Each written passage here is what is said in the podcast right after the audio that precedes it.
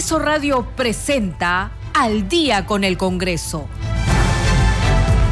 Una síntesis informativa del trabajo legislativo, de representación y de fiscalización del Parlamento Nacional. Una producción de la Oficina de Comunicaciones del Congreso de la República. ¿Cómo están? Bienvenidos al programa Al Día con el Congreso. Les saluda Leslie Ventura y Gina Díaz. Estas son las principales noticias del Parlamento Nacional.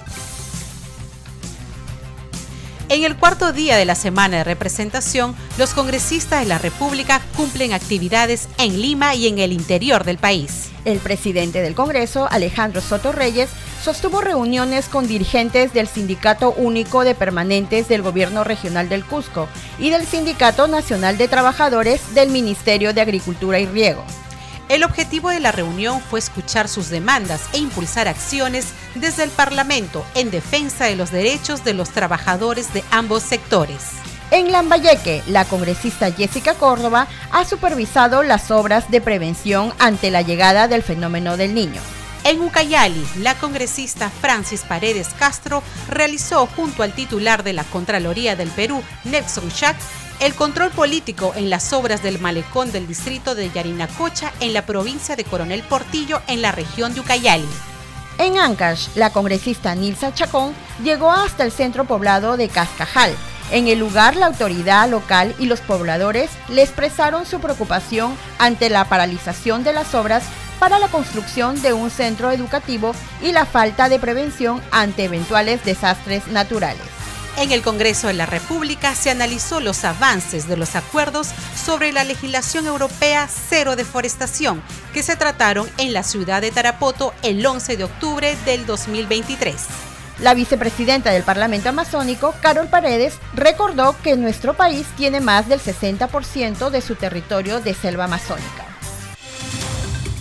Vamos con el desarrollo de las noticias. El presidente del Congreso, Alejandro Soto Reyes, sostuvo reuniones con dirigentes del Sindicato Único de Permanentes del Gobierno Regional del Cusco y del Sindicato Nacional de Trabajadores del Ministerio de Agricultura y Riego para escuchar sus demandas e impulsar acciones desde el Parlamento en defensa de los derechos de los trabajadores de ambos sectores. El secretario general de Supergore, Judy John Sota Pulido, solicitó la priorización del proyecto de ley 3849-2022 CR, del cual el titular del Parlamento es coautor, que propone modificar la ley de bases de la carrera administrativa y de remuneraciones del sector público, con el propósito de conceder el derecho de reserva de plaza a los servidores contratados, así como otras iniciativas legislativas que benefician a este sector.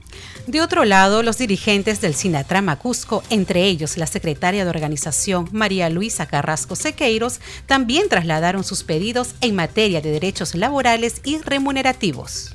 De igual forma, ellos reconocieron el trabajo del presidente del Congreso por impulsar las justas reivindicaciones laborales de más de 500 trabajadores y sus familias, gracias al crédito suplementario para diversos sectores que aprobó el año pasado el Pleno de la Representación Nacional. A su turno, el titular del Parlamento asumió el compromiso de atender dichas demandas al iniciar la segunda legislatura del periodo anual de sesiones 2023-2024 y reafirmó que continuará atendiendo a todos los sectores en línea con su política de puertas abiertas, tal como lo ha venido desarrollando a lo largo de su gestión. En otras noticias, en el Congreso de la República se analizó los avances de los acuerdos sobre la legislación europea, cero deforestación, que se trataron en la ciudad de Tarapoto el 11 de octubre del 2023.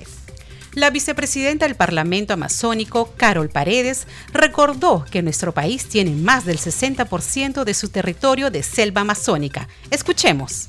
Tenemos un punto específico que tiene que ver justamente con los acuerdos que se ha tomado el 11 de octubre respecto a la legislación europea cero deforestación. Como todos y todas ustedes saben, nuestro país cuenta con más del 60% de su territorio comprendido en la Amazonía. Se requiere buscar el desarrollo sostenible, donde el progreso económico y el cuidado de nuestros bosques vayan de la mano. En el mercado de la Unión Europea, Europea pronto entrará en vigencia nuevas regulaciones que exigirán que los productos comercializados en su territorio provengan de zonas no deforestadas. Ante ello, desde el Parlamás, venimos articulando acciones entre el Ejecutivo, gobiernos regionales, productores amazónicos y la academia con el fin de que estas nuevas reglas encuentren en nuestros hermanos agricultores totalmente preparados. El día 11 de octubre del 2023 en la ciudad de Tarapoto se llevó a cabo la primera reunión de trabajo donde después de un amplio debate se llegaron a acuerdos y compromisos cuyos avances se tratarán en esta reunión. Los compromisos son los siguientes. De parte del, Midagri, el Midagri incrementará la difusión para que los agricultores se acerquen al empadronamiento que permitirá la georreferenciación, la trazabilidad y coordinará con los diferentes actores de las cadenas productivas para el empadronamiento.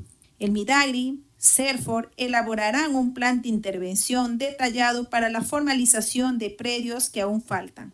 El Midagri, CERFOR, sustentará ante el Parlamás la propuesta legislativa que vienen desarrollando para facilitar y responder al reglamento de cero deforestación de la Unión Europea.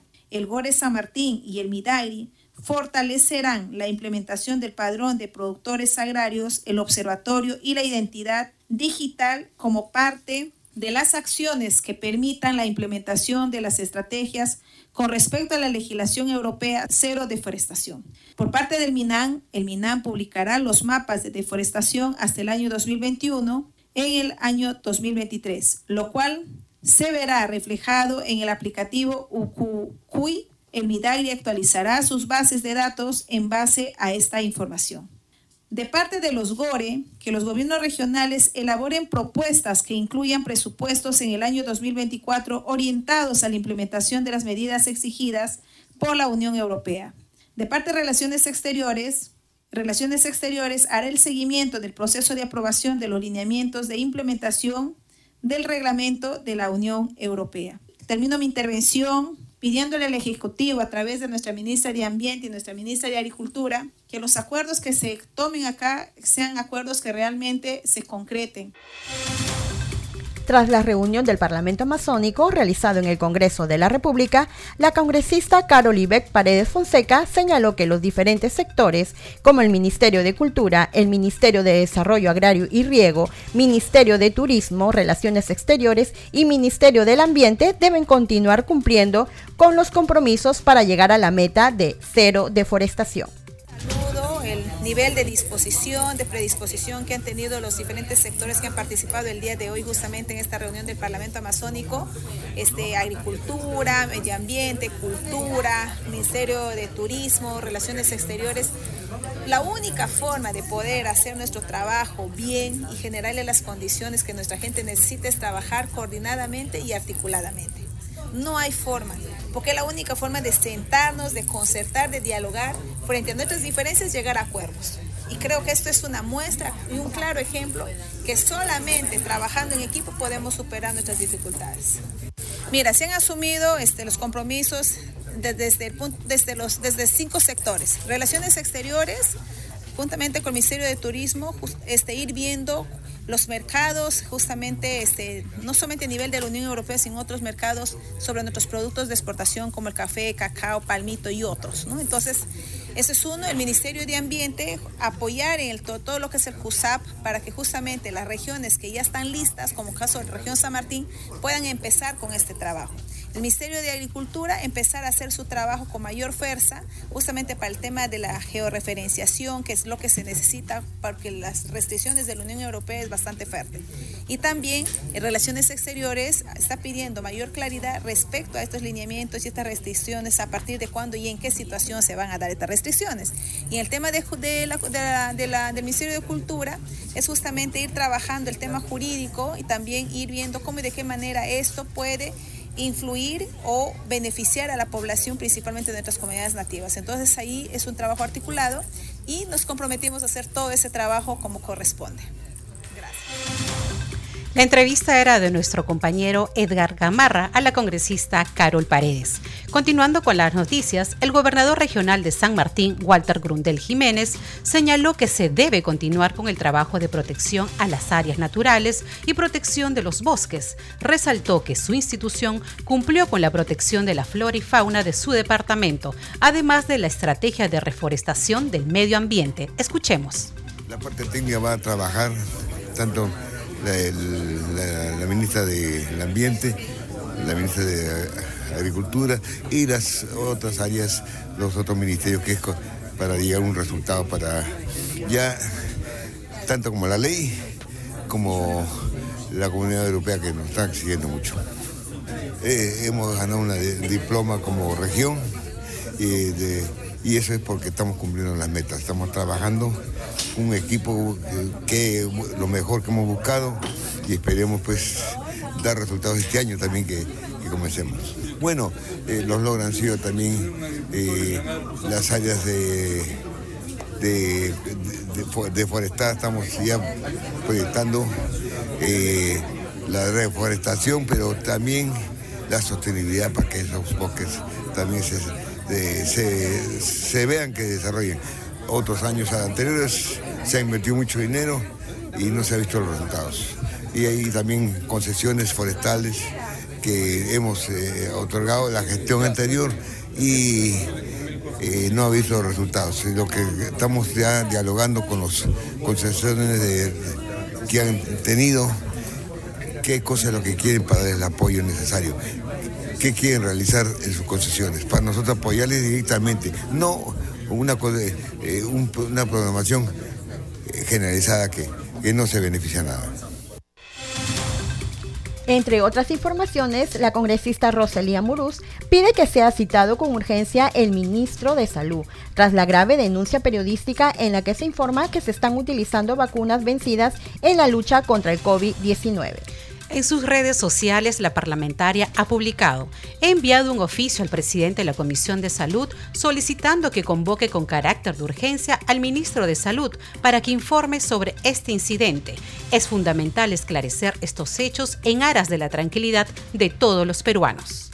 Por otra parte, la congresista Muruz, continuando con su recorrido de representación y fiscalización por diversas zonas críticas afectadas por el fenómeno del niño, en la víspera llegó hasta el distrito de Lurigancho Chosica, donde constató el estado actual del puente Caracol y la quebrada Carocio, que forma parte de una de las 21 quebradas que se ubican en la zona. En el lugar fue recibida por el alcalde del distrito, Osvaldo Vargas, quien solicitó reforzar los puentes y la inspección de las quebradas a fin de responder a todo tipo de emergencia. En este sentido, Amuruz Dulanto hizo un llamado al Poder Ejecutivo, pues las bases del puente Caracol se encuentran deterioradas y existe la necesidad de realizar un nuevo puente. Vamos con el informe de un trabajo articulado, la tercera vicepresidenta del Congreso de la República, Roselia Muruz, gestionó la designación de maquinaria pesada a favor del distrito de Santa Eulalia a fin de poder realizar labores de prevención frente a la llegada del fenómeno El Niño Global. Y la verdad nos llevamos una grata noticia para el distrito de Santa Eulalia, que nos encontramos con su alcalde, con Luis Ñaui, con el que venimos trabajando ya durante bastante tiempo po porque existen pues distritos como Santa Eulalia, como Chosica, como Chaclacayo, que también hemos acudido en varias oportunidades donde hemos podido fiscalizar y hemos podido ver el riesgo de, un posible ya desborde del río, ¿no? El anuncio lo realizó durante su visita de representación al Centro de Operaciones de Emergencia Nacional COEN, donde mantuvo una reunión con el ministro de Defensa Jorge Chávez Cresta y el alcalde distrital de Santa Eulalia, Luis Iñagüe Wiscandioti Bueno, agradecimiento constantemente a nuestra congresista que siempre nos está asistiendo al primer llamado que, que hacemos. Santural es un distrito bastante vulnerable en las épocas de la lluvia, es un distrito acogedor turístico con, con mucho que dar, pero en esta temporada Santural clama siempre de apoyo porque no hubo una política de prevención durante muchos años. En el encuentro, la legisladora planteó la problemática del distrito solicitando al ministro de Estado a tomar acciones inmediatas como como parte de las medidas de prevención que se requieren en las 33 quebradas ubicadas en la zona, pues a la fecha solo 12 de ellas han sido limpiadas por la Autoridad Nacional del Agua. Este, ya hay una promesa que el fin de semana van a llegar las maquinarias a Santa Eulalia, ¿no? que urge, ¿no? no solamente a Santa Eulalia, pero estamos eh, poco a poco avanzando. Detalló además la importancia de la descolmatación de los ríos e insistió en la necesidad de implementar mayores planes de prevención. Agregó que esta gestión se ha logrado gracias a un trabajo articulado con el Ejecutivo, los gobiernos regionales y locales, seguido de saludar el trabajo que viene realizando el COEN a nivel nacional.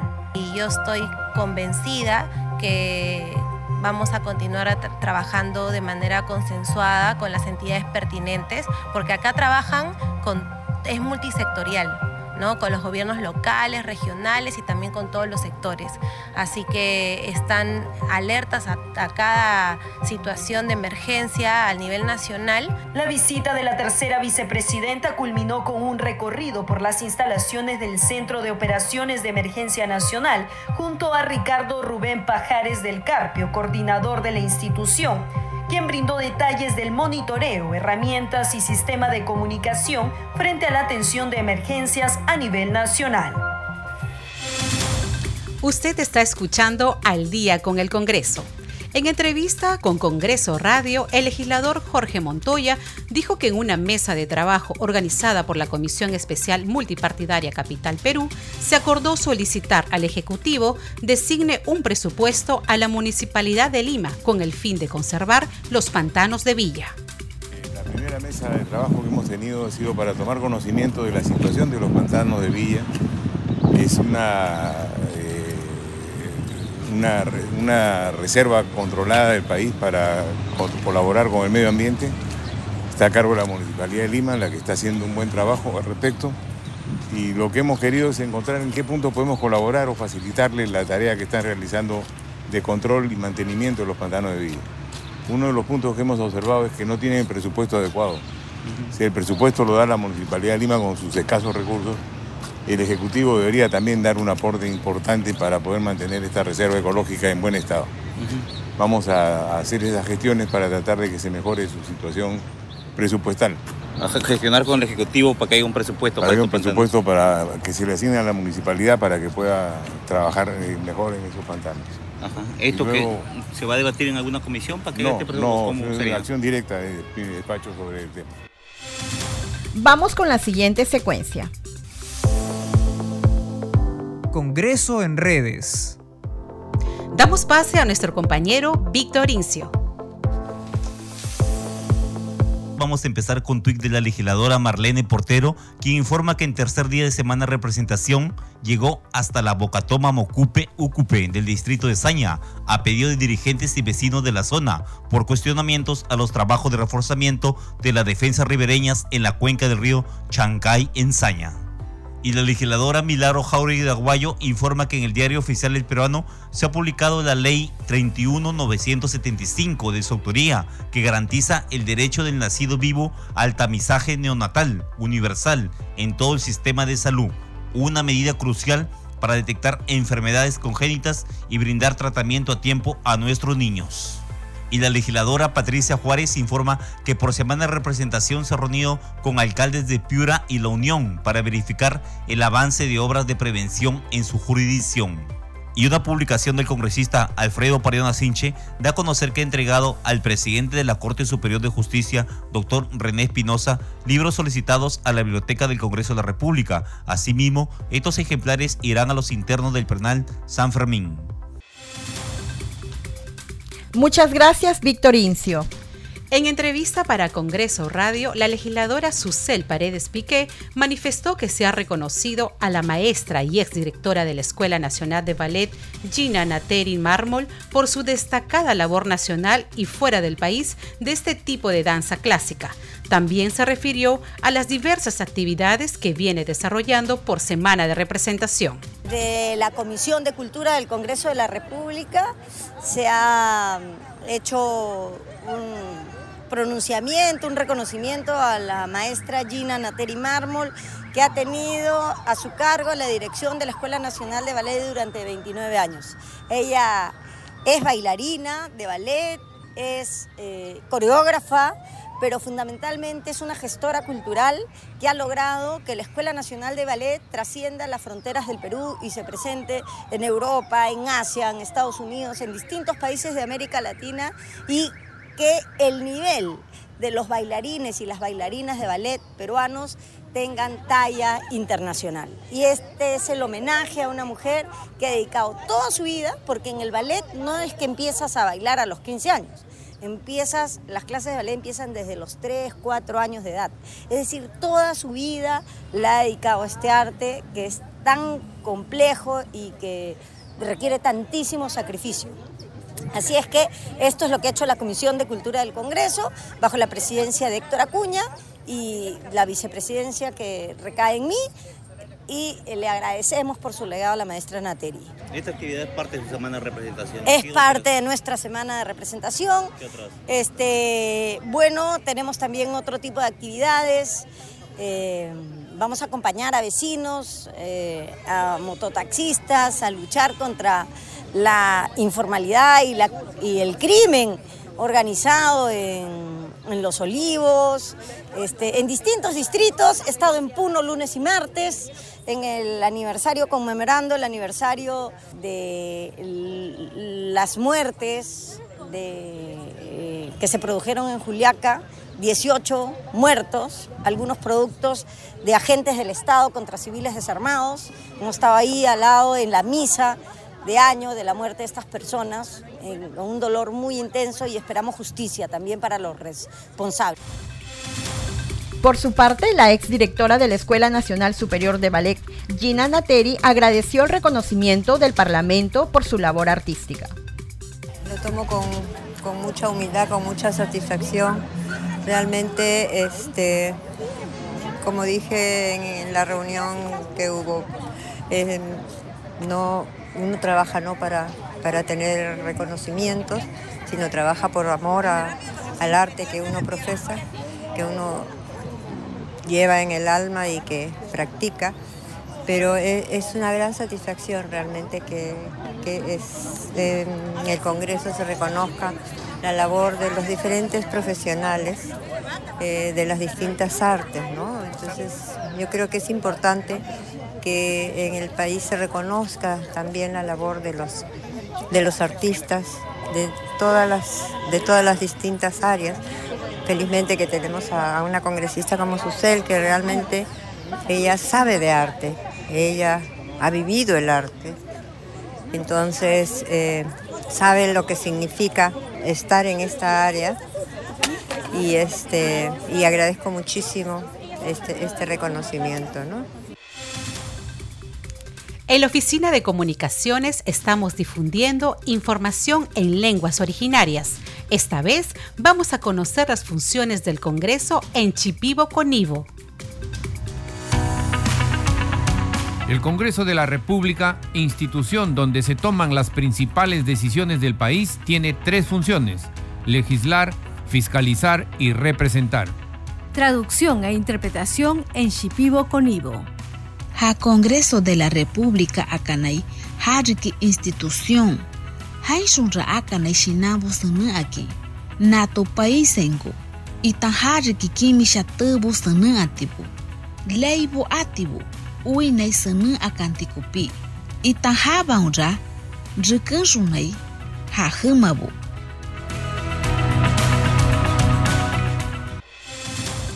Ahora vamos a dar cuenta de las leyes que se generan en el Congreso de la República, en nuestra secuencia Leyes para ti.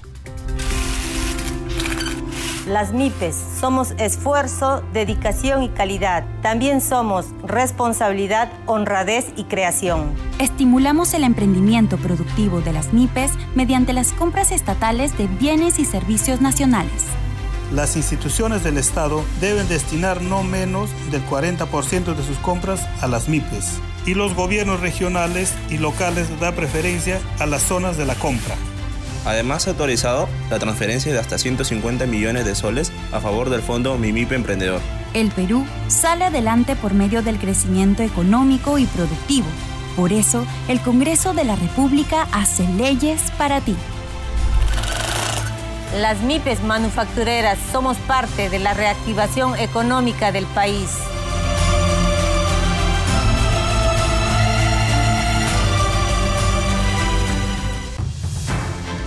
A esta hora de la noche hacemos una pausa. Regresamos en breve.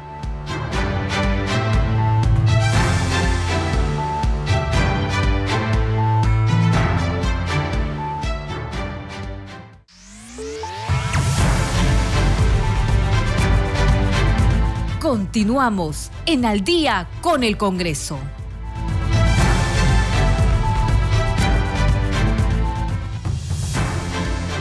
Bienvenidos a la segunda media hora del programa Al día con el Congreso. Los estamos acompañando en los controles Edson Tejeda y en la conducción Gina Díaz y Leslie Ventura.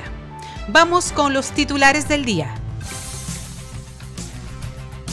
En el cuarto día de la semana de representación, los congresistas de la República cumplen actividades en Lima y en el interior del país. El presidente del Congreso, Alejandro Soto Reyes, sostuvo reuniones con dirigentes del Sindicato Único de Permanentes del Gobierno Regional del Cusco y del Sindicato Nacional de Trabajadores del Ministerio de Agricultura y Riego.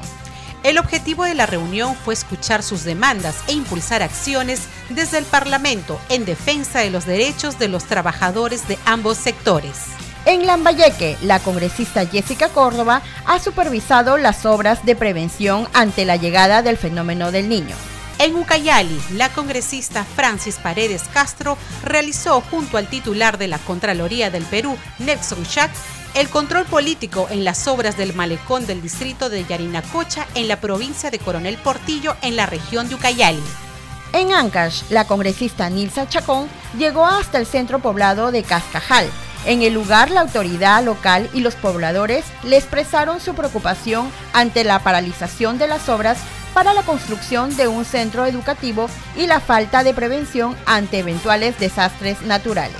En el Congreso de la República se analizó los avances de los acuerdos sobre la legislación europea cero deforestación que se trataron en la ciudad de Tarapoto el 11 de octubre del 2023. La vicepresidenta del Parlamento Amazónico, Carol Paredes, recordó que nuestro país tiene más del 60% de su territorio de selva amazónica. En el cuarto día de semana de representación, los parlamentarios de la bancada Avanza País constataron el estado de las obras de prevención del fenómeno El Niño, la seguridad ciudadana y el avance de obras de infraestructura en beneficio del sector educación y salud. En Lambayeque, la congresista Jessica Córdoba Lobatón se reunió con los jefes de los tres institutos armados en la séptima división de infantería del ejército en Lambayeque para conocer las acciones que se están implementando a fin de incentivar el servicio militar. En la región La Libertad, el congresista Diego Bazán Calderón, en compañía de la congresista Rosángela Barbarán Reyes, se reunió con el jefe zonal de migraciones de la Libertad, Ismael Iglesias. En Lima, la congresista Roselia Muruz Dulanto visitó el distrito de Chosica e inspeccionó, junto al alcalde Osvaldo Vargas Cuellar, el puente Caracol, afectado por los huaicos pasados. En Arequipa, la congresista Diana González Delgado se reunió nuevamente con la alcaldesa del distrito de Yura, Mirta Ruelas Casilla, para reconocer algunos problemas pendientes en el distrito. Vamos con más información en Al día con el Congreso. El segundo vicepresidente del Congreso, Waldemar Cerrón, constató la precaria infraestructura del Colegio 30257, Luz y Libertad en el Valle del Mantaro, en Junín. Escuchemos nos encontramos en la región Junín, en la provincia de Huancayo, en el distrito de San Jerónimo de Tunán, con la presencia del director Abdón Díaz y la maestra Carmen Rosa, que eh, nos van a acompañar. Y yo quisiera que observen este recorrido, este pasadizo, vamos a decir así, es por donde acá hay un riachuelo al costado, donde más de 240 niños aproximadamente para estudiar tienen que atravesar este lugar eh, y en las épocas de lluvia se carga con agua. Entonces, esta es una institución educativa que tiene el nivel inicial y primario, pero curiosamente el nivel inicial no tiene local. Eh, seguimos trabajando con el Congreso de la República. Quiero mencionar que se encuentran también los, eh, la Asociación de Padres de Familia, APAFA, y una buena noticia que da esta comunidad de este sector es que ya tienen el terreno, está saneado el terreno y lo que necesitamos es una nueva infraestructura. De necesitamos construir una nueva infraestructura y también los espacios de recreación, en este caso un campo deportivo para que nuestros niños puedan eh, seguir adelante. Usted sabe que Junín, cuna de atletas, hace poco han demostrado a nivel internacional y también se dedican a la agricultura, como ustedes ven, eh, a la ganadería y muy importante atender las demandas de este sector de nuestro querido Perú. Por su parte, los congresistas de la bancada Acción Popular recorrieron los departamentos de Cusco, Ucayali y Puno con la finalidad de fiscalizar y atender las demandas de la población para gestionar ante las instancias que corresponden su atención. En Cusco, el congresista Luis Aragón Carreño se comprometió a trabajar de la mano con el Instituto de Manejo de Agua y Medio Ambiente y hacer las gestiones que sean necesarias ante el Ministerio de Desarrollo Agrario y Riego y el Ministerio del Ambiente para sacar adelante el proyecto que son de suma importancia y necesidad para la región Cusco. En Ucayali, el parlamentario Elvis Vergara Mendoza, en una visita de inspección, fiscalizó de cerca el estado de dos proyectos cruciales. El mejoramiento de la carretera departamental Campo Verde Nueva Requena en los distritos de Campo Verde y Nueva Requena, provincia de Coronel Portillo, y el proyecto de mejora de la carretera departamental de Neshuya, Curumana, en los distritos de Irasola, Ucurimana, provincia de Padre Abad. En Puno, el congresista Luis Flores Sancachi se reunió con las autoridades del centro poblado de Chiquijaya con la finalidad de discutir diversos temas relacionados con la distritalización. En otras notas, el despacho de la legisladora Kira Alcarraz reconoció el aporte en la lucha contra el robo de vehículos de los integrantes de la Asociación de Retirados de la División de Investigación y Protección de Vehículos de la Policía Nacional del Perú. En entrevista con nuestro compañero Víctor Incio, la parlamentaria también informó sobre sus actividades por la semana de representación. Hablan sobre este reconocimiento a los veteranos de la pacificación nacional de la Asociación de Retirados de la DIPROVE. Bueno, es un reconocimiento que se ha hecho por la gran labor que ellos han tenido. Acuérdate que en la época de terrorismo había muchos cochebombas, entonces ellos han contribuido desde en desactivar en la época eh, del terrorismo que nos golpeó bastante la avenida, la gran conocida avenida Tarata y todas eh, las comisarías que fueron atacadas. Entonces parece que se olvidaron de reconocer la gran labor que ellos han hecho y hoy el Congreso decidió pues reconocerlos como debe ser.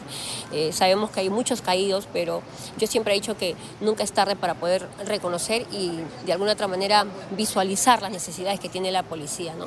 Es una gran labor que tiene y lamentablemente el Estado a veces es muy indolente con ellos. Yo siempre he dicho y no me voy a cansar que a la policía hay que empoderarla para que pueda de alguna otra manera seguir creciendo y tengan pues la jerarquía que tenían cuando en los años 70, en los años 80. Lamentablemente han ido de alguna otra manera siendo golpeados y ahora con la, delincuencia que ha ha mutado, porque la delincuencia ahora ya no, ya, no te roban simplemente de frente, hasta ahora es, se han actualizado porque lo hacen este, por redes. ¿no? Entonces yo creo que la labor que ellos hacen es muy importante porque Dios quiera que no volvamos a pasar por esa época, pero hay que agradecerles que fueron una parte fundamental en la época del terrorismo. ¿Esta actividad es parte de su semana de representación? ¿Qué otra viene desarrollando? Eh, bueno, he estado modo inclusivo este mes, enero, he empezado con modo inclusivo, hemos ido a ver a los equipos de fútbol y estamos incentivando de que todas las municipalidades de todos los distritos de Lima y alrededores eh, cuenten con un equipo de fútbol DAO. Sabemos que tienen el tema de inclusivos, bueno, la que le habla también es presidenta de la Comisión de Inclusión Social y entonces estoy trabajando en eso, ¿no?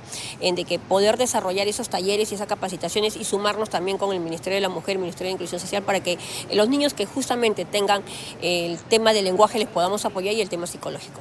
Y ahora eh, vamos a hacer a fin de mes, y aquí los invito, vamos a hacer un torneo amistoso entre todos los equipos eh, de fútbol DAO de los diferentes distritos para que podamos promover y no solamente decir que somos inclusivos, sino ser inclusivos por dentro y por fuera. Y eso es lo que eh, nos está ayudando, es los equipos tan grandes como la U, Alianza, Sportboy, Melgar. Entonces yo creo que eso es, eso es muy bonito porque las instituciones que no tienen nada que ver con el Estado, pero que mueven masas, se están sumando y nos están dando inclusive hasta los estadios. El estadio de la U, el Lolo Fernández, que hace dos semanas y media nos lo han inaugurado, nos ha dado seguido gratuitamente para poder hacer este torneo. Y yo lo que quiero decir es que el deporte une, no desune. Y esto es una muestra de que los, deportistas y estas este, instituciones de, deporte, como los mencioné hace un momento, la U, Alianza, Sport Boy, Cristal, Melgal, no sé quién más me olvidó, ellos puedan ayudar y apoyar pues en su distrito a creando pues este, estos espacios recreativos para que ellos puedan seguir desarrollándose y más que nada ser una sociedad inclusiva es lo que queremos no que sean visualizados. Y por qué no por el deporte que es el deporte que une masas y une pasiones Continuando con sus labores por semana de representación, los parlamentarios de la bancada de Somos Perú visitaron el interior del país a fin de escuchar las demandas y problemáticas de sus habitantes. El congresista Bernardo Paso Nunura continúa en Sechura y esta vez realizó una mesa de trabajo denominada Situación técnica y legal del cumplimiento de obligación contractual de Mishkimayo al Fondo Social del Proyecto Integral Bayobar y Federicomiso Cluster Minero Sechura. Por su parte, el congresista Héctor Valer Pinto visitó el batallón contra subversivo 314 del ejército peruano, con el fin de buscar el bienestar del personal, como aquel acto ministerial con el que se duplicó el rancho del personal policial y militar de 8 a 12 soles. Su colega José Geri Oré se reunió con emprendedores agroindustriales de Oxapampa y representantes de la Cámara de Comercio en el Cusco. Ellos le hicieron llegar sus preocupaciones y propuestas en pro de la mejora de este sector productivo tan importante en la zona el congresista Alfredo Azurín Loaiza realizó una visita al Instituto Policial de Investigación Criminal ubicado en San Juan del Urigancho, convertido en un pilar fundamental en la formación de futuros investigadores en el Perú. Ahora damos cuenta de los logros alcanzados por la Comisión Hambre Cero durante el periodo legislativo 2023-2024. En la primera legislatura del presente periodo, la Comisión Especial Multipartidaria de Monitoreo, Fiscalización y Control del Programa Hambre Cero tuvo una labor activa, reuniéndose regularmente para analizar y debatir estrategias cruciales en la lucha contra el hambre y la malnutrición en nuestro país. En estas sesiones se discuten temas que van desde la asignación de presupuesto hasta la presentación de proyectos de ley fundamentales para mejorar la seguridad alimentaria en comunidades urbanas y rurales en situación de vulnerabilidad. Pero su trabajo va más allá de estas paredes. La comisión realiza audiencias públicas y sesiones descentralizadas en diversas regiones del país. Aquí recogen de primera mano las demandas y denuncias de la población para asegurarse de que ninguna voz quede sin ser escuchada. Hasta ahora, la Comisión ha logrado asegurar un presupuesto para el 2023 destinado a fortalecer programas como las ollas comunes y el desarrollo infantil temprano. Además, presentaron cinco proyectos de ley vinculados a la seguridad alimentaria, producto de varias mesas técnicas de trabajo y la creación de un comité consultivo para la revisión y aportes de estas propuestas. También logró la creación de un programa informático denominado Vida Sana. Más de 20 sesiones ordinarias y audiencias públicas han permitido la participación de autoridades y la recolección de datos sobre desnutrición, anemia, obesidad y más. Su objetivo es claro, cerrar la brecha de seguridad alimentaria. También ha realizado sesiones descentralizadas y audiencias públicas por el interior del país, donde recogieron las demandas y denuncias de la población, pedidos que fueron agendados a fin de que se cumpla y llegue a la comunidad. Mirando hacia el futuro, la Comisión proyecta una colaboración continua con diferentes instituciones públicas y privadas. Fiscalizarán de cerca los programas de alimentación para garantizar que los beneficios lleguen a quienes más lo necesitan. Seguiremos atentos a su labor durante la segunda legislatura. En resumen, la Comisión Especial Hambre Cero está comprometida con una lucha efectiva contra el hambre y la malnutrición en nuestro país. A pocos días de concluir la semana de representación, los congresistas de la bancada de Alianza para el Progreso escucharon los problemas y necesidades de los ciudadanos en distintos puntos del país. Además, se reunieron con autoridades. Del mismo modo, realizaron acciones de fiscalización en los centros de emergencia mujer y en colegios la legisladora Rocío Torres se reunió con pobladores de los centros poblados de Peña Negra y Cruz del Sur, ubicados en el distrito de San Juan Bautista, donde realizó coordinaciones con el alcalde Joel Piramango para atender y verificar in situ las obras paralizadas de servicio de agua potable y saneamiento. Por su parte, el vocero Eduardo Salguana se reunió con los agricultores de las comunidades de Bello Horizonte, Las Piedras y Tambopata en Madre de Dios, a fin de constatar los problemas que tengan respecto a los embríos de plátano, maíz, arroz, cacao, papaya, entre otros. A su turno, la parlamentaria María Acuña informó que se reunió con el presidente del Poder Judicial, Javier Arevalo, en la sede de la Corte Superior de Justicia de Lambayeque, a fin de que dicha institución cuente con más apoyo y se fortalezca la seguridad ciudadana. Finalmente, la parlamentaria Magali Ruiz realizó visitas inopinadas en los centros de emergencia mujer de Trujillo y La Esperanza en la Libertad. En otras notas, en Lambayeque, la congresista Jessica Córdoba Lobatón ha supervisado las obras de prevención ante la llegada del fenómeno del niño. Iniciando la semana de representación, eh, fiscalizando cómo van los proyectos de ley eh, aprobados en el Congreso y que de qué manera se están implementando, como por ejemplo el Balsar eh, estamos fiscalizando las obras de prevención del fenómeno del niño. Hemos ido por la parte de Íllimo, Pacora, eh, Bosque de Poma, eh, y hemos estado también con los pescadores artesanales, con representantes del Ministerio de la Producción, visitando el DPA de San, José, que es el desembarcadero, que fue entregado desde el 2000 pero hasta que hasta ahora no tiene un buen funcionamiento para la población de Pimentel, de Santa Rosa. Eh, así que también hemos visitado el CEPAR de Santa Rosa, donde eh, los pescadores procesan su pescado para la venta al público. Eh, una infraestructura de más de 25 años y también con representantes del Ministerio de, de la Producción, el GORE, eh, las asociaciones involucradas, hemos estamos buscando una solución para este CEPAR. Ya eh, la, la asesora de la ministra ha llevado la documentación para que se pueda acelerar este tema del CEPAR de Santa Rosa, así como también del DPA de San José. Hoy día nos encontramos en la séptima división de infantería en Lambayeque, junto con el general, los con, los coroneles también, eh, con el coronel de la FAP, con el coronel de la Marina de Guerra, para poder eh, hacer una mesa de trabajo respecto a, la ley del servicio militar, eh, buscando nuevas estrategias para que sea atractivo para nuestros jóvenes. Mañana eh, tenemos este, una reunión con el Poder Judicial y eh, va a haber una inauguración de, un módulo judicial. Asimismo, también tenemos una reunión con la Universidad Pedro Ruiz Gallo, eh, que nos ha convocado el rector, y con la Universidad también particular de Chiclayo.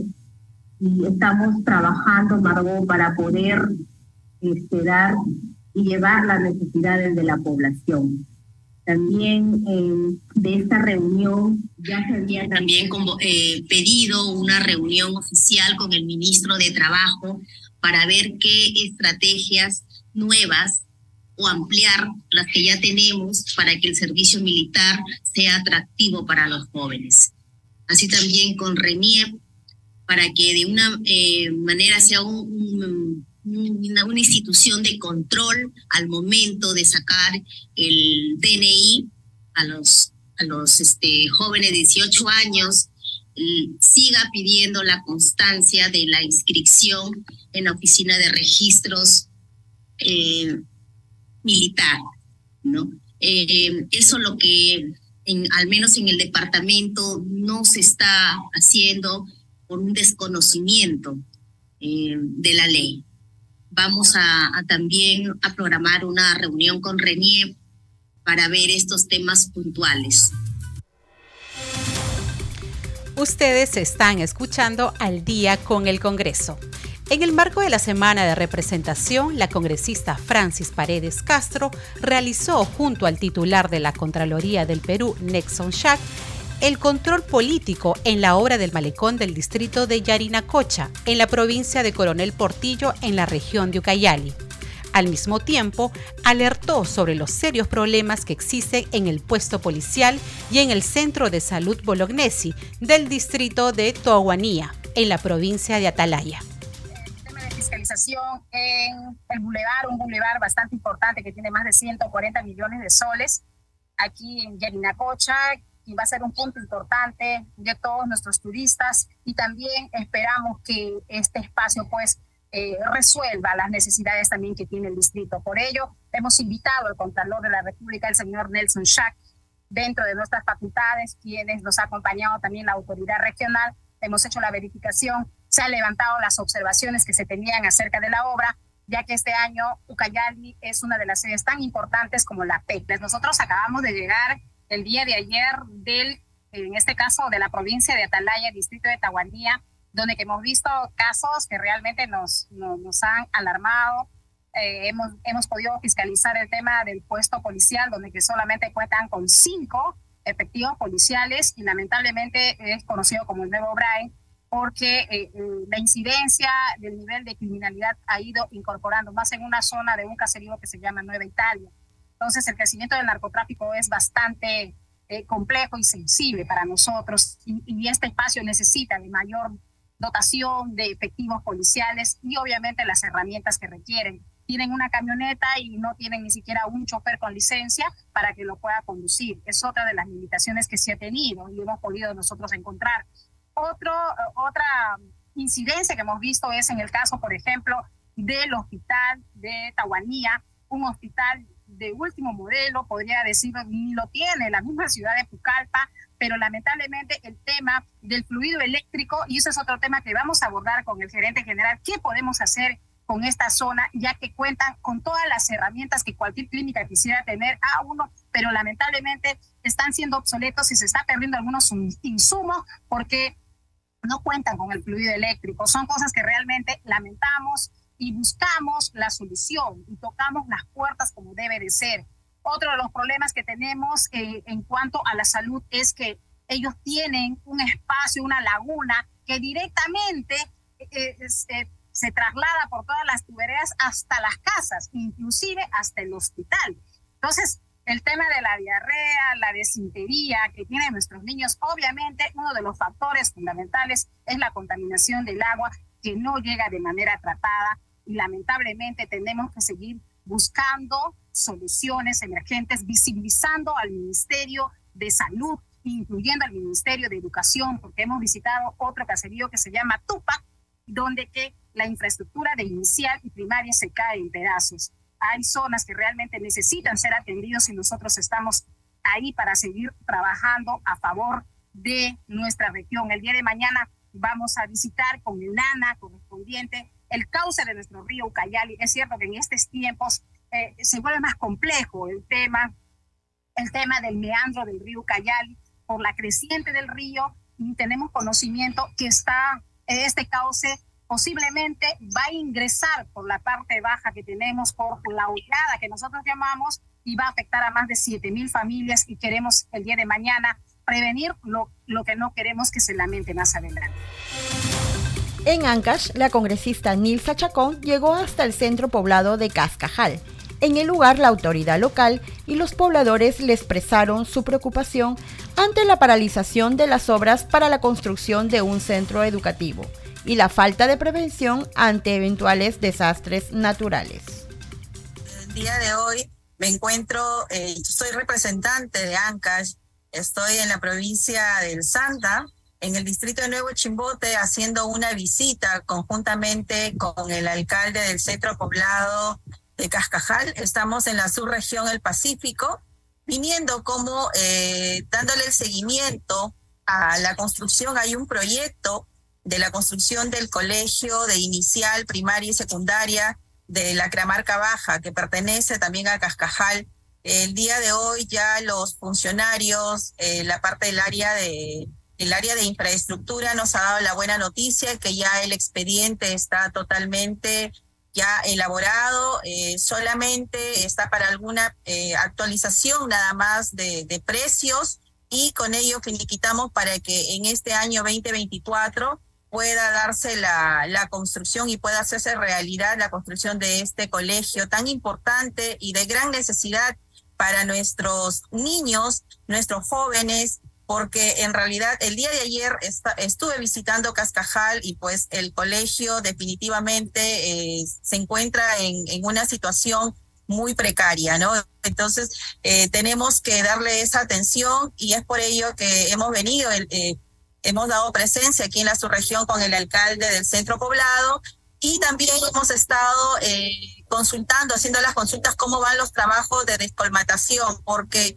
Sabemos de que la subregión ha, otorgado, ha habido algunas licitaciones, pero todavía el inicio de estas de estos trabajos todavía me, nos comenta el ingeniero de infraestructura del área de infraestructura, empiezan todavía a partir de la quincena de febrero, pero ya han entregado las buena pro y conjuntamente con el alcalde que también está muy preocupado porque el centro, el centro poblado de Cascajal, netamente la población vive de la agricultura vive de la agricultura y en el, año 2017 hubo pérdidas fatales, son 160 familias que perdieron sus casas.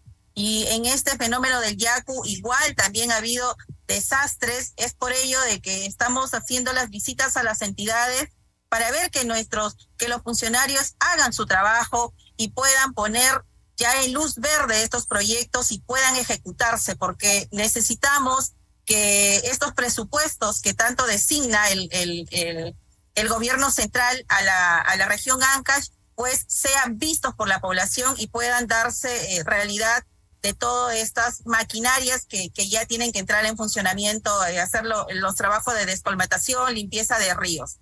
Sí, definitivamente, y basado también a la gran preocupación del alcalde, porque entendemos que los centros poblados no manejan un mayor presupuesto. Es por ello que se ha venido coordinando con la municipalidad provincial, con el gobierno regional, y el día de hoy estamos aquí en la subregión Pacífico, y sí se ha notado el trabajo que han puesto, la, el énfasis que han puesto los funcionarios del área de infraestructura y han estado dándole el avance. A esta hora vamos con los titulares.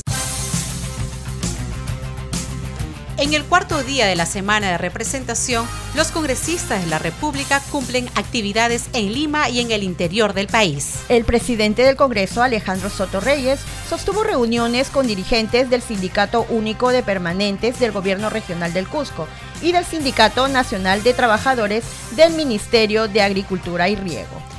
El objetivo de la reunión fue escuchar sus demandas e impulsar acciones desde el Parlamento en defensa de los derechos de los trabajadores de ambos sectores. En Lambayeque, la congresista Jessica Córdoba ha supervisado las obras de prevención ante la llegada del fenómeno del niño. En Ucayali, la congresista Francis Paredes Castro realizó junto al titular de la Contraloría del Perú, Nelson Schack, el control político en la obra del malecón del distrito de Yarinacocha, en la provincia de Coronel Portillo, en la región de Ucayali. En Ancash, la congresista Nilsa Chacón llegó hasta el centro poblado de Cascajal, En el lugar, la autoridad local y los pobladores le expresaron su preocupación ante la paralización de las obras para la construcción de un centro educativo y la falta de prevención ante eventuales desastres naturales. En el Congreso de la República se analizó los avances de los acuerdos sobre la legislación europea cero deforestación que se trataron en la ciudad de Tarapoto el 11 de octubre del 2023. La vicepresidenta del Parlamento Amazónico, Carol Paredes, recordó que nuestro país tiene más del 60% de su territorio de la selva amazónica. Usted está escuchando Al día en el Congreso. A nombre del equipo de Congreso Radio le agradecemos por acompañarnos en esta edición. Estuvo en los controles Edson Tejeda y en la conducción Gina Díaz y Leslie Ventura. Nos reencontramos mañana a las 10 de la noche.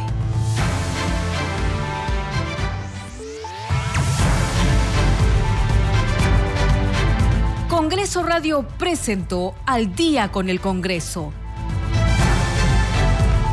Síntesis informativa del trabajo legislativo, de representación y de fiscalización del Parlamento Nacional. Una producción de la Oficina de Comunicaciones del Congreso de la República.